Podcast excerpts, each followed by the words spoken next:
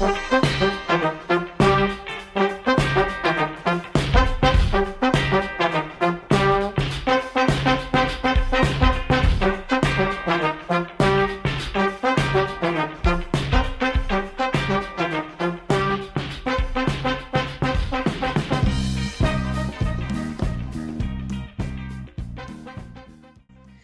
va, gente? Otra vez acá en Quinta Fondo. Mi nombre es Lautaro. ¿Todo bien? ¿Todo correcto? Emiliano, ¿cómo te va?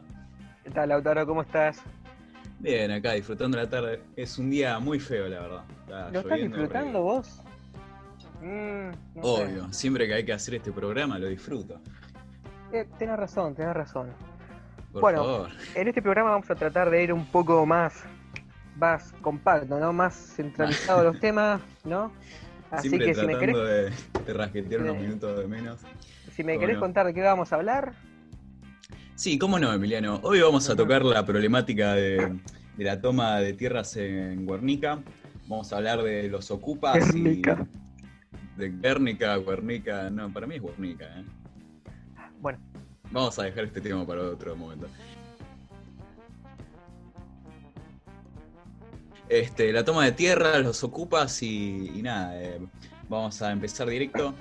Bueno, ahora comenzamos con Emiliano, que nos va a hablar un poco de la toma de tierras en, en Guernica. Ahí lo pronuncié bien, ¿no? bueno, muchas gracias, Lau. Yo voy a comenzar a hablar de eh, los casos de la toma de tierras en Guernica y, bueno, eh, cómo se dieron, cómo surgen y se dieron principalmente en un contexto en el que muchas personas claramente están sin hogar, eh, ya Claro. sea porque no pudieron pagar el alquiler, eh, los echaron del trabajo, X. Eh, lo que importa es que están sin trabajos y con familias, niños, adultos mayores, eh, familiares con alguna discapacidad o algún otro problema que no Sí. pueden eh, sustentarse, ¿ok?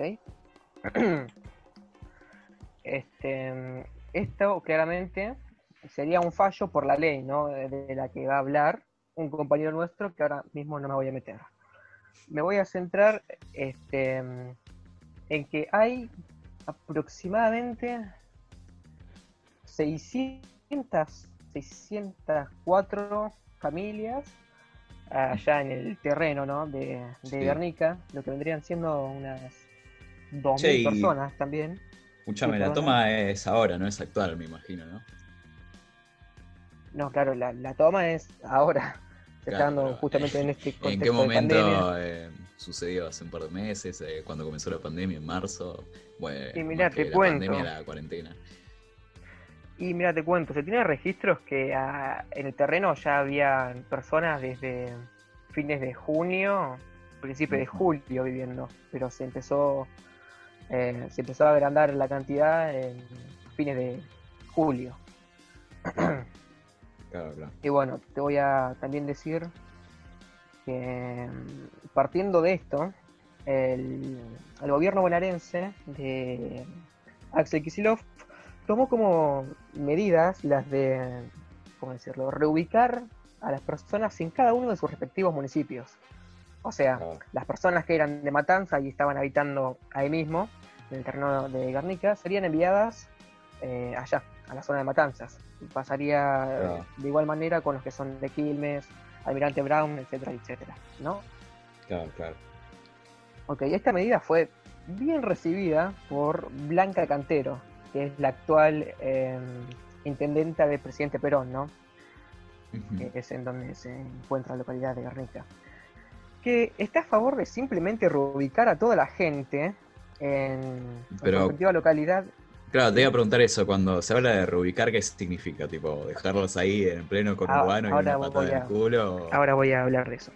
Ah, por supuesto. por Importándole lo mismo, o sea, ella está a favor de simplemente reubicar a toda esa gente en su respectiva localidad, importándole lo mismo, lo que nos importa a nosotros el escándalo que armó Esmeralda Mitre en el cantando. O sea, nada, ¿viste? Solo le importa desalojarlos de la localidad em, en la que están, eh, porque claramente hay que acordarnos, están haciendo una toma ilegal, pero aún así está en contra de los derechos eh, dejarlos ahí eh, al, desamparado, en, ya sea los que son de Almirante Brown, Quilmes o La Matanza. Claro, claro. Sí, eh, este también hay que ver el trasfondo de, todo esto, que son las empresas inmobiliarias, ¿no? Las que están apurando al gobierno para que saquen a todas esas personas del terreno. Porque después de todos en las tierras de, Guernica y, así como otras tantas tierras tomadas en el país, eh, son sectores donde se iban a hacer countries, donde se iban a hacer este, barrios que, bueno, iban a ser después vendidos o alquilados por empresas inmobiliarias. sí, pero me parece que de eso ya te encargarías vos en un poquito más adelante. Solo, solo una pincelada, ¿no? De, data por el momento. Un, un tráiler, ¿no? Un tráiler. Bueno, pero haciendo un poco de énfasis en lo que había dicho anteriormente, de que estaban em, eh, viviendo en un, o sea, que tomaron un terreno ilegal, eh, también se está llevando a cabo, acciones ilegales con la venta de los terrenos por algunos vivos, por algunas vivas, ¿viste? Que venden los mismos terrenos hasta de 50 mil pesos, vi, y que llegan hasta 250 mil pesos algunos. Eh, ¿Qué personas en Barrio No, no terminé de eh, entender eso. ¿Los mismos que están tomando o, personas externas a la situación? Son personas con vivienda y que no están, o sea, que tienen techo. O sea, no ah. son externas a la situación esta de vigencia, podríamos decir que están viviendo eh, los que están allá refugiados. ¿Ok? Así que claramente eh, algunos casos ya los rastrearon y están cumpliendo condena. Mira, mira, bueno, no sabía de eso. Sí. Para ir ya finalizando, quiero comentar que se iba a hacer un desalojo eh, que iba a ser tratado el 23, 24 y 25 de septiembre, este, con el apoyo de unos 500 oficiales. Eh, claramente voy a voy a decir que lo primordial era eh, hacer el, desalojo de la forma más, pacífica posible. Pero bueno, viste, ante cualquier inconveniente que se ponga, que, si se pone resistencia, bueno, no queda otra más que reforzar con un poco de fuerza, ¿no? Claro, claro. yo lo que había escuchado es que el, el desalojo, ¿no? Se iba a efectuar si las condiciones climáticas lo permitían y ahora está lloviendo, no sé si Sí, se va a oh. poder, que justo oh, hoy es 25 también. Sí, sí. Sí, pero de eso te voy a decir que el juez, eh, Martín Rizo, que estaba a cargo de este caso, firmó el martes pasado por la tarde una resolución eh, que pone nueva fecha de desalojo. Mira. Esto por la intervención de los abogados que estaban a favor de, la gente sin vivienda, eh, que puso como eje los principios de los derechos humanos, ¿viste? Claro. Así que bueno, todo pasó para el primero o a más tardar el 5 de octubre. Mira. Así que bueno, finalizo con bien, parece. Ya iremos viendo cómo va la, cosa. Está bien, está bien. Bueno, em, con todo este panorama que nos acaba de plantear Emiliano, eh, nos empiezan a surgir distintas dudas, ¿no? Como qué es una toma realmente, eh, que por qué un grupo de gente puede ir así, tomar unas tierras, eh, realmente está bien, está mal, por eso vamos a traer a Lautaro Palixuk para que nos explique un poco sobre los distintos conceptos que hay, como el concepto de ocupa, como puede ser este, sobre esta problemática o esta situación que comenzó a, ¿cómo decirse? Sí, sí comenzó por el 2000, por ahí eh, se empezó a movilizar demasiado estos movimientos. Emiliano, mm. digo Emiliano Lautaro. Em, Buenas, tardes, Emi Lauti. ¿Qué onda, Lau? ¿Cómo, te va, maestro? Todo bien, por suerte. Buenísimo. ¿De qué nos vas a hablar, Lau? Hoy vengo a hablarles de la toma de terrenos acá en La Plata. Perfecto. En lo que va del año, se registraron más de 22 tomas de terrenos en la, capital, de la ciudad de Buenos Aires. Desde la comuna, con apoyo de legisladores bonaerenses, llevaron un proyecto al Congreso para extremar acciones. A través de un proyecto ingresado por las diputadas Mercedes Hooley y Carolina Píparo, Carolina Píparo, el intendente Julio Garro trasladó reclamos por la preocupación por las usurpaciones constantes de terrenos fiscales y privados que vienen sucediendo en las últimas semanas de la ciudad de La Plata. Se tratan de dos proyectos de resolución que presentaron simultáneamente en el Congreso de la Nación y la legislatura bonaerense. En el Congreso, la presentación fue a cargo de Jouri, mientras que en la legislatura bonaerense el proyecto fue encabezado por Píparo.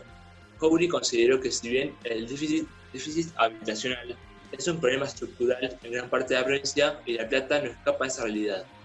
Píparo, por su parte, consideró que el problema de la usurpación de la propiedad privada no solamente es un tema a resolver por las fuerzas policiales, ya que la justicia es un eslabón fundamental para impedir esas tomas y sobre todo para ordenar el desalojo.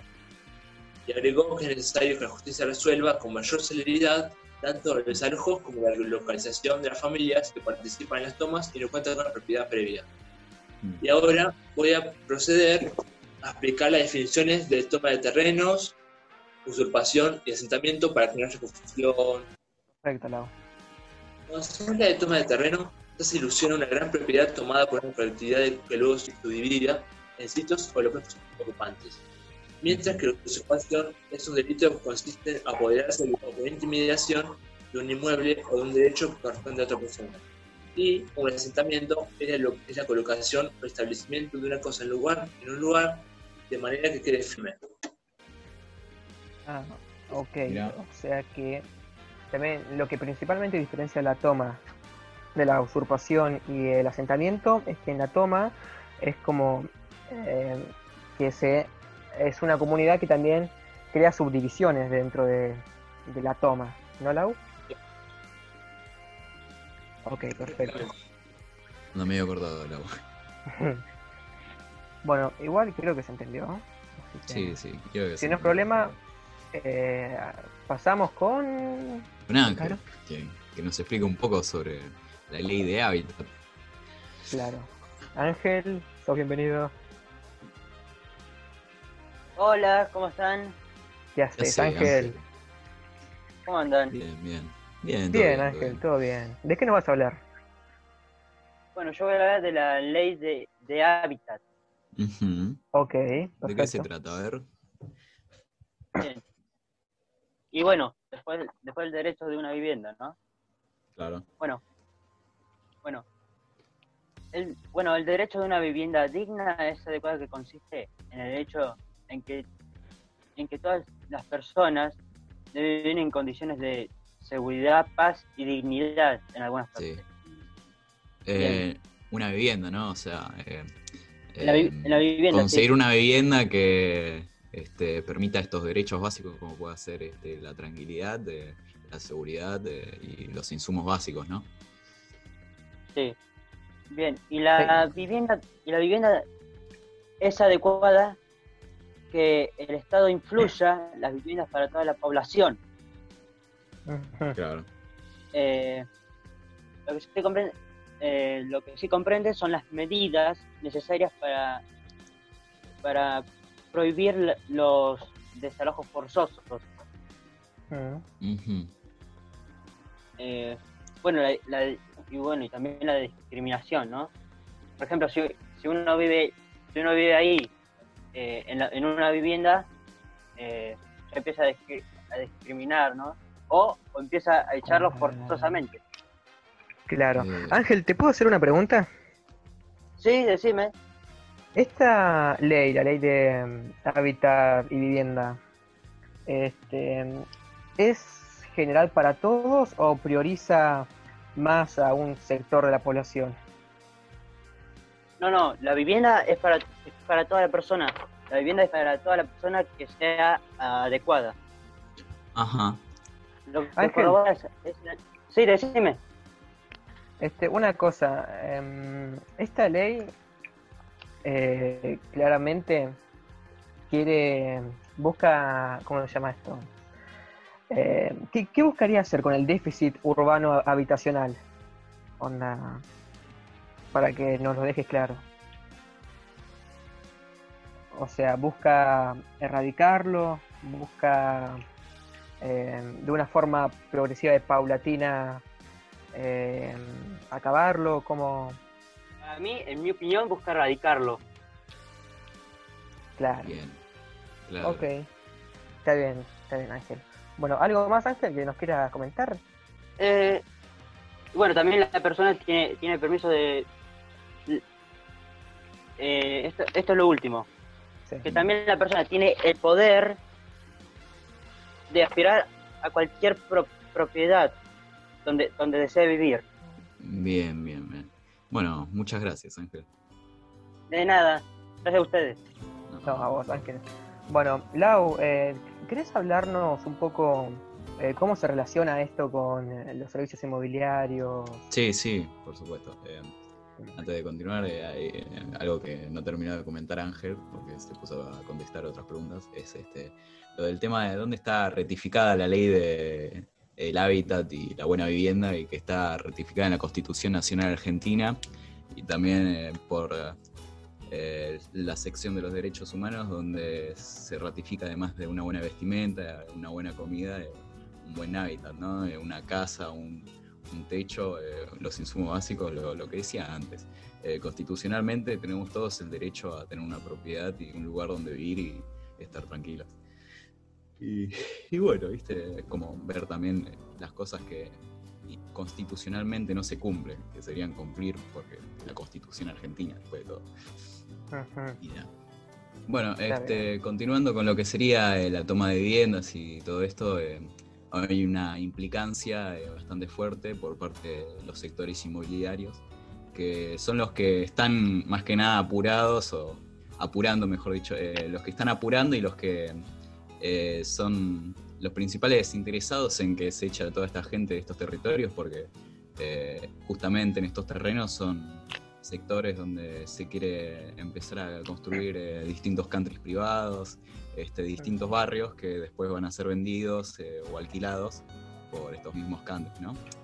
Eh, también eh, pensar un poco sobre las mismas empresas inmobiliarias como en este último tiempo han hecho prácticamente imposible en general, al menos para la gente que vive en zonas centro, en las zonas urbanas, habitar o alquilar un depto, que, que cada día se vuelve más complicado, se aumentan los precios, este, hay muy pocos derechos para el, el inquilino antes de, de que el propio propietario. eh, se tienen que hacer un montón de gastos, cosas que nos terminan eh, impermitiendo lo que sería alquilar o vivir en un lugar, ¿no? Y bueno, lo que termina llevando a, a distintas personas a buscar un, un lugar donde vivir, tomando tierras, tomando casas, eh, debido a la desigualdad social y la situación de, de ah, no me sale la palabra. Claro, vulnerabilidad. Vos lo dirás, vos lo dirás, Emilio. Ok, te, te la escribo acá. Bueno, situaciones que de las que no se pueden salir, ¿no? Eh, yo si vivo en la calle, la verdad no me lo voy a pensar dos veces, más en invierno, ¿viste? Eh, por mí tomaría una tierra, me pondría una casa. eh, es una situación donde la cual no se puede salir, eh, más en la sociedad que, que sigue avanzando y que cada vez con las distintas crisis económicas en Argentina eh, no, no se pueden parar lo que serían los precios de ya sea la comida, de la luz, de la Claro, los insumos básicos. Claro, de las casas. Cosas que ya son impagables incluso para un sector de la sociedad. Y que nada, ¿viste? Eso era lo que tenía que comentar frente a los sectores inmobiliarios y el monopolio inmobiliario, ¿no? Para agregar también a lo que está diciendo Lautaro, eh, que muy bien está- están describiendo por ahí las causales ¿no? de, de que se llegue a, a ver estas tomas, digamos. Eh, además de, de- una causal eh, que tiene que ver con el contexto, digamos, de la pandemia, ¿no? Que, ¿cómo, cómo podemos relacionarlo a eso? ¿Se les ocurre? Eh, las tomas Sí, con- sí, por supuesto. Eh, en el contexto de la pandemia eh, es una problemática bastante grave porque todos los desocupados que no tendrían trabajo, las personas que laboraban en negro, eh, se quedaron sin trabajo, se quedaron sin empleo, sin una fuente de capital. Claro. Por lo tanto, no, no se puede pagar el alquiler, no se puede pagar el agua, el gas, lo que decía antes, no se puede Exacto. pagar la comida. Exacto. Es, eh, esa es una problemática más, eh, si se quiere, contemporánea, digamos, que tiene que ver justamente con eso. Y para lo que de alguna manera se han implementado algunas medidas, como, como vieron que se han detenido los desalojos eh, de las personas que alquilan, digamos, ¿no? Eh. Sí, sí. creo que esta semana incluso se, se extendió ese- esa prohibición a desalojar, digamos. está en proceso. En seis días vence y todavía no la terminan de firmar. Ahí va. Están Ah. todas las inmobiliarias con el dedo caliente para desalojar a, no bueno, sé, todo el mundo. Eh, pero lo más probable es que se estire un poco por, eh, porque es muy, si no sería eh, muy burdo, digamos. Y otra cosa que quería comentar, digamos, que por ahí para, para pensar esta problemática un poco más, digamos, contextualizada en, en lo que tiene que ver con, con lo económico, con los modelos económicos y con, también con un programa que tuvimos hace unas semanas con la profesora, ¿se acuerdan? Sobre Sí. medio ambiente. Ah, sí, sí. Bueno, tenemos que pensar también que, eh, que desde, podemos decir desde los 90 para acá, digamos, lo que se viene dando es todo un proceso de lo que se llama sojización, ¿vieron? Eh, desmontes Sí, y sí. demás. Claro. Eso lo que provoca también es que muchas familias que tenían sus propias tierras, que eran campesinas, que tenían eh, como, digamos, eh, eh, venían de generaciones y generaciones trabajando en la tierra, de repente se, tuvieron que emigrar, ¿no? Se vieron sin la posibilidad de seguir trabajando en esas tierras porque obviamente frente a, a- a monopolios, a empresas y demás de tamaña y envergadura, un pequeño campesino, digamos, eh, no puede resistir, digamos, muchas veces, ¿no? Entonces, eso lo que provoca eh, es que la gente tiene que ir, migrar buscando trabajo, básicamente, ¿no? ¿Y dónde suele migrar la gente del campo cuando ya no tiene eh, cómo seguir trabajando en el campo? Y bueno, a las ciudades, es lo que, lo que la gente que va eh, empezando a, a conformar lo que conocemos como asentamientos, Mm. ba- barrios populares y demás, ¿no? Eh, entonces eso, para, para un poco ver todas las matices que tiene este- esta problemática y que no nos quedemos nada más con que... eh, Claro, es un contexto que- de pandemia. Exacto, que son personas que van y- y, y porque no, no- o, o esta cuestión de la meritocracia, que lo vemos mucho en la tele, ah, que no hacen nada y van y buscan un pedazo de tierra para... No, digamos, tam- también es eso, de- eh, tratemos de no criminalizar a las personas que, que justamente son las afectadas, ¿no? Es como, como si... eh, como cuando se quiere criminalizar a, a un drogadicto, ¿no? Eh, en realidad la culpa no, no, no sería del drogadicto, sino del que le vende la droga, digamos, para, para ejemplificar de otra forma. Eh, acá sería lo mismo, digamos, ¿cómo vamos a criminalizar a aquellas personas que no tienen un, un pedazo de tierra eh, en donde poder eh, vivir, digamos, en donde poder construir su, su casa, digamos? Eh, Claro. Bueno, eso, quería aportar eso y nada, continúen si quieren. Sí, Está bien, profe. muy cierto. Muy cierto. Bueno, Bueno. está bien. Lau, si ahora te, si te parece, seguimos con Celeste, ¿ok? Sí, cómo no, cómo no. Celeste, ¿cómo te va? Hace mucho que no hablamos vos y yo. Bien, bien. Bien, Celeste, acá andamos. ¿Qué andamos? Sí, ¿De qué nos vas a hablar, Celeste? ¿Cómo? No, nada, deja. Después lo corto. ¿De qué, habla- de qué Eh. nos vas a hablar, Celeste? Eh, voy a hablar sobre la historia de los asentamientos en Argentina. Bueno, al menos voy a Ajá. intentar hacer una pequeña síntesis sobre el inicio de los asentamientos en nuestro país. A ver, bien, ¿eh? es un tema muy interesante. Ujú. Empezando. Las primeras tomas, las primeras tomas organizadas de tierras urbanas o periurbanas fueron en la época de la dictadura militar, como respuesta a la ofensiva para expulsar a las familias villeras de Buenos Aires. Entre septiembre y noviembre de 1981 se produjeron en Quilmes y Almirante Brown las primeras tomas. Mira, comenzó de esa forma, ¿no? Bueno, las primeras tomas, en las cuales participaron unas 4.500 familias y 20.000 personas ocupando, el, ocupando un espacio de 211 hectáreas, Dios. dando así, dando así lugar a seis barrios, La Paz, Santa Rosa de Lima, Santa Lucía, El Tala, San Martín y, Mon- y Monte de los Curas. Mira. Ujú. Sí. Esta hazaña fue únicamente logrado por la lucha, por la lucha previa y porque en ese momento el régimen militar estaba debilitado, debilitado. Y por Mm. lo tanto la represión era menos brutal de lo normal, bueno, menos en ese momento. Aún así, este primer asentamiento de miles de personas en plena dictadura militar tuvo un profundo impacto en los sectores populares, a tal punto que en 1990 había, había en todo el conurbano 109 asentamientos habitados por 173.000 personas. Mira. Sí. ¿Y cómo evolucionó? ¿Cómo? ¿Cómo sigue evolucionando hasta el día de hoy, no? Y bueno, estos primeros asentamientos siguió continuando y continuando y continuando hasta que podemos encontrar actualmente los barrios populares, donde viven, familias, donde viven las familias y las personas más vulnerables. Claro. Principalmente están concentrados en la provincia de Buenos Aires. Claro. Claro, podría Sí, ser como eh, el caso de, la de las mismas de las mismas villas, ¿no? Sí, exacto. Aunque, bueno, si tenemos Sí. que decir algo más, se podría decir que bueno, hay cierta diferencia entre las villas y los y estas tomas, ya que estas tomas fueron en una mayor organización. Mira. Claro, claro. Está bien. ¿Algo más, Celeste, que, nos, que quieras aportar? No, nada más, eso sería todo.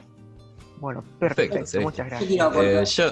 yo quiero aportar Ah. algo a lo Profe, adelante. muy bien dijo Celeste. Adelante, adelante. Eh, bueno, vieron que más o menos eh, eh, el recorte histórico que hizo Celeste eh, de, de los asenta- de la historia de los asentamientos comenzaba cuando. En la época de la dictadura, por el Bien. 76, 77. En 1971, más o menos. Bien, ¿y qué modelo económico eh, conocido eh, había eh, comenzó a instalarse en ese momento? ¿Saben? ¿Escucharon? ¿Se acuerdan? Ah, Sí, eh, justamente eso quería decir antes, eh, porque Ah. yo eh, al principio del programa había dicho que estos movimientos no Ocupa comenzaron alrededor, qué sé yo, los 90, 2000, eh, Exacto. yo lo decía por esto mismo, la llegada del, del neoliberalismo y las crisis económicas que hubo en Argentina, principalmente la crisis del 2001, la crisis de los 90, Exacto. que, que, bueno, llevaron a un montón de gente a tomar distintas, de distintos territorios, de distintas casas. Exacto. Este, mm, eh, fíjense que en los 90 hay un fenómeno bastante estudiado de las ciencias sociales y demás, que tiene que ver con cómo se va reconfigurando la territorialidad, digamos, de- de- según las clases sociales. ¿Y qué es lo que empieza a pasar en los 90? Eh, a- a- a- relacionado con un fenómeno que se llamaba, que, que se solía decir y que todavía se dice a veces, que la clase media estaba desapareciendo. Entonces se decía que había ganadores y perdedores de ese modelo neoliberal. Los ganadores elegían eh, habitar, empezaron a habitar lo que, hoy ya es más conocido, pero en, esa- en ese momento era una novedad, que eran los countries. Los countries alejados de la, de ciudad, ¿no? Como retirados, un poco retirados cerca de una ruta o cerca de, una autopista. Eh, pero bueno, la gente rica, digamos, elegía, estos ganadores elegían ir- irse a vivir a las afueras de la ciudad. Y por otro lado se daba el fenómeno de que la, gente perdedora, digamos, eh, del modelo, entre comillas, ¿no? El, humilde, los pobres, eh, no les quedaba otra que eran excluidos del sistema y iban a parar justamente eso, a, terrenos fiscales, a tierras eh, que no tenían uso, digamos, donde eh, terminaban haciendo una toma y, posteriormente quizás un barrio, digamos, ¿no? Entonces es muy loco eso que se daba de que cómo se va configurando un poco la, la territorialidad, digamos, de, la ciudad o, de la provincia, si se quiere, ¿no? Con eh, centros urbanos recontracargados, ¿no? Cada vez más edificios, qué sé yo, y en las afueras gente rica, pero también gente pobre, digamos, ¿no? Y después, bueno, después podemos ir viendo, más, hilando más fino, cómo se- se busca o se ha buscado en algunos lugares lo que se llama generar tipo guetos, ¿no? Que es como cerrarlos a esos barrios, eh, pero no, no los barrios privados, sino los otros, digamos. Los barrios eh, populares, ¿no? Vallarlos, Mm. eh, Claro. militarizarlos. eh, Sí, sí, como apartarlo de, de la sociedad. exacto. Que, que pasa eso también. Cuando vas en la ruta, qué sé yo, para capitales, ves todas las villas que tienen cerca, Exacto, exacto. Totalmente. pa- para cerrarlas. Ajá. Ajá. Bueno, sí, y esto de cómo que también uno cuando, cuando por ejemplo, va por el conurbano empieza a ver eso también, que hay eh, la desigualdad, digamos, extrema, la polarización se llama cuando la desigualdad es cada vez más grande, ¿no? Cuando hay cada vez más ricos y cada vez más pobres, digamos. Eh, se hace evidente justamente también en, eh, en, eso, en las casas, en las viviendas. uno empieza a ver cómo, pero ahí nomás, yo, yo recuerdo de, ir a Quilmes y ver cómo cruzando una calle había un asentamiento y en la otra, y, o sea, y cruzando la, la vereda había casas increíbles, ¿no? Entonces, ah. eh, nada, eso es como muy evidente y también relacionado por ahí a lo, que venimos hablando en algunos capítulos, a cómo se manifiesta el capitalismo, digamos, ¿no? En, esta cuestión. Claro, claro, totalmente. Bueno, muchachos, parece que. Fue Profe, vos también nos querías hablar este, de algo más, ¿no? De, ah, sí. Eh... eh, relacionado a lo que vos estabas diciendo, Emi, eh, eh, me encontré con, que en la toma de Guernica eh, eh, se están organizando las mujeres, ah, digamos, digamos, tomando como bandera el feminismo, están haciendo asambleas y también están, estuvieron escribiendo, además de haberle enviado una carta a la ministra de Género y Diversidad Sexual, Em, sí. Que bueno, no sé si leerla porque sí, si quieren se las leo a la carta. Sí, eh, profe. Les leo la carta brevemente. Dice, durante los últimos años desde los feminismos hemos logrado articular distintas experiencias que hacen a la sostenibilidad de nuestros territorios y la precariedad de nuestras vidas. Durante los paros internacionales, las feministas hemos planteado la importancia de la tierra y la vivienda en la construcción de nuestros proyectos de vida, de nuestras familias, de nuestros hijos. Nos atraviesa una emergencia social. La pandemia puso al límite la posibilidad de supervivencia de muchas familias y muchos hogares. Muchos trabajadores precarizados quedamos sin trabajo. La mayoría de nuestros niños viven en la pobreza. Se volvió imposible garantizar lo más básico, la alimentación y un techo digno para vivir. Las mujeres, lesbianas, travestis, trans y no binarias nos vemos particularmente afectados por tener hijos a cargo, por ser cuerpos racializados y objeto de múltiples violencias. Detrás de las tomas de tierras multiplicadas en los últimos meses hay hambre, abandono, pobreza y violencia, pero también hay fortaleza para buscar alternativas. Por eso defendemos el acceso a la tierra para vivir, producir y criar derecho que no puede ser equiparado a la propiedad privada y la especulación inmobiliaria y financiera. Vemos con preocupación el manejo de la información por parte de los medios de comunicación y su colaboración con la pérdida de sensibilidad social. El incremento de los discursos de odio hacia los sectores populares organizados implica también la estigmatización de quienes se ven empujados por la emergencia social a recuperar tierra para vivir, legítima, a su vez, y a su vez eh, legítima la criminalización cada vez mayor hacia la forma de resistencia popular. Eh, repudiamos el accionar violento de la policía en los desalojos que vienen llevando a cabo. Repudiamos el desalojo y la represión en Ciudad Evita, la matanza, que dejó varias detenidas y decenas de heridas por reclamar el derecho a una vivienda y una vida digna. Repudiamos también la persecución y hostigamiento por parte de los gobiernos locales y las fuerzas represivas hacia quienes sostienen las tomas de tierras. Vemos con preocupación los alzamientos policiales de estos días, puntualmente su reclamo por impunidad y su resolución por la vía de aumentos de sueldos sin que, haya, sin que hayan eh, depuesto antes sus armas. Estamos en alerta y comprometidos activamente ante la amenaza de desalojo de la toma de Guernica eh, programado para el 23 y 24 de septiembre. Hacemos responsables al gobierno nacional, provincial y local de generar instancias para la resolución de este conflicto sin recurrir a las fuerzas represivas. Exigimos la conformación de mesas de diálogo integradas por quienes protagonizan el reclamo de la tierra, organizaciones sociales, organizaciones de derechos humanos y las instituciones del Estado pertinente.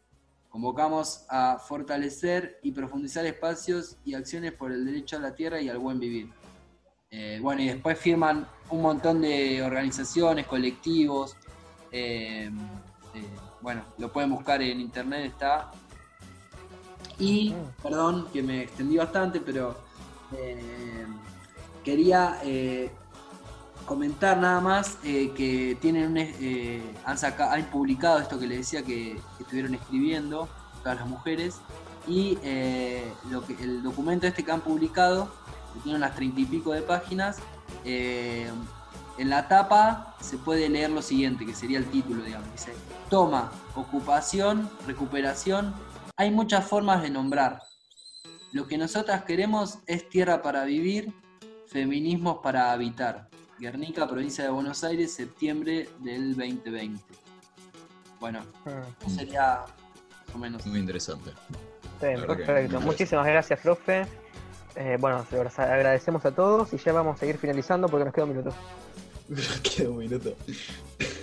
Sí, bueno, vamos a ir cortando. Antes de, de terminar, voy a recomendar eh, la serie Ocupas de, que actúa de la Serna, que literalmente plantea todo esto. Bueno, Y no sé si Parasite queda muy bien con la situación, pero también se, se agarra. Es un película Y nada. también podemos recomendar Machuca, es una, película chilena. Bueno, gente, llegamos al final de otro bello programa con otros compañeros de, de este maravilloso podcast, ¿no? Eh, Ujú. Mileno, algo que quieras acotar sobre todo, Sí. toda esta experiencia vida. yo, que, yo quería recomendar eh, la película ¿Dónde están las rubias? ¿viste? No, no, basta de recomendar más de dónde está la rubia, por favor. Bueno, bueno. No, este programa me gustó, no sé qué opinas vos, no sé qué opinan los Sí, chicos. sí, también me gustó. Más rápido, más pa, pa, pa, Cor- ¿viste? Es que, es que tenemos mucha data y no, nos quema, ¿no? Tenemos que largar. Claro. Claro. Pero bueno, quedó piola, quedó. Así que Bueno. Me nada, gustó mucho. sí, estuvo bueno. No le quieren Así que mandar, bueno, no le quieren mandar un saludo a, a los seguidores y las seguidoras. A los seguidores. Un saludo para las 10 personas que nos escuchan en YouTube.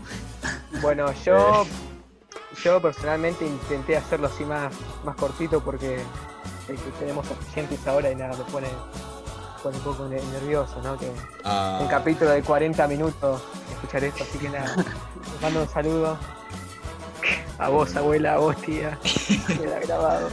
por supuesto, por supuesto. Bueno, che, eh, nos vamos despidiendo. bueno. Eh, Nos estamos viendo en la próxima. Lautaro Feite. por supuesto. El equipo de Quinta Fondo se despide. Eh, fue un plan ejecutado por Ángel Marcial, Emiliano Marqués, Lautaro Parixuk, Celeste Britres y Damián Bertola. ¿Cómo olvidarme de mí? Yo, Lautaro. Esto fue Quinta Fondo. 什么？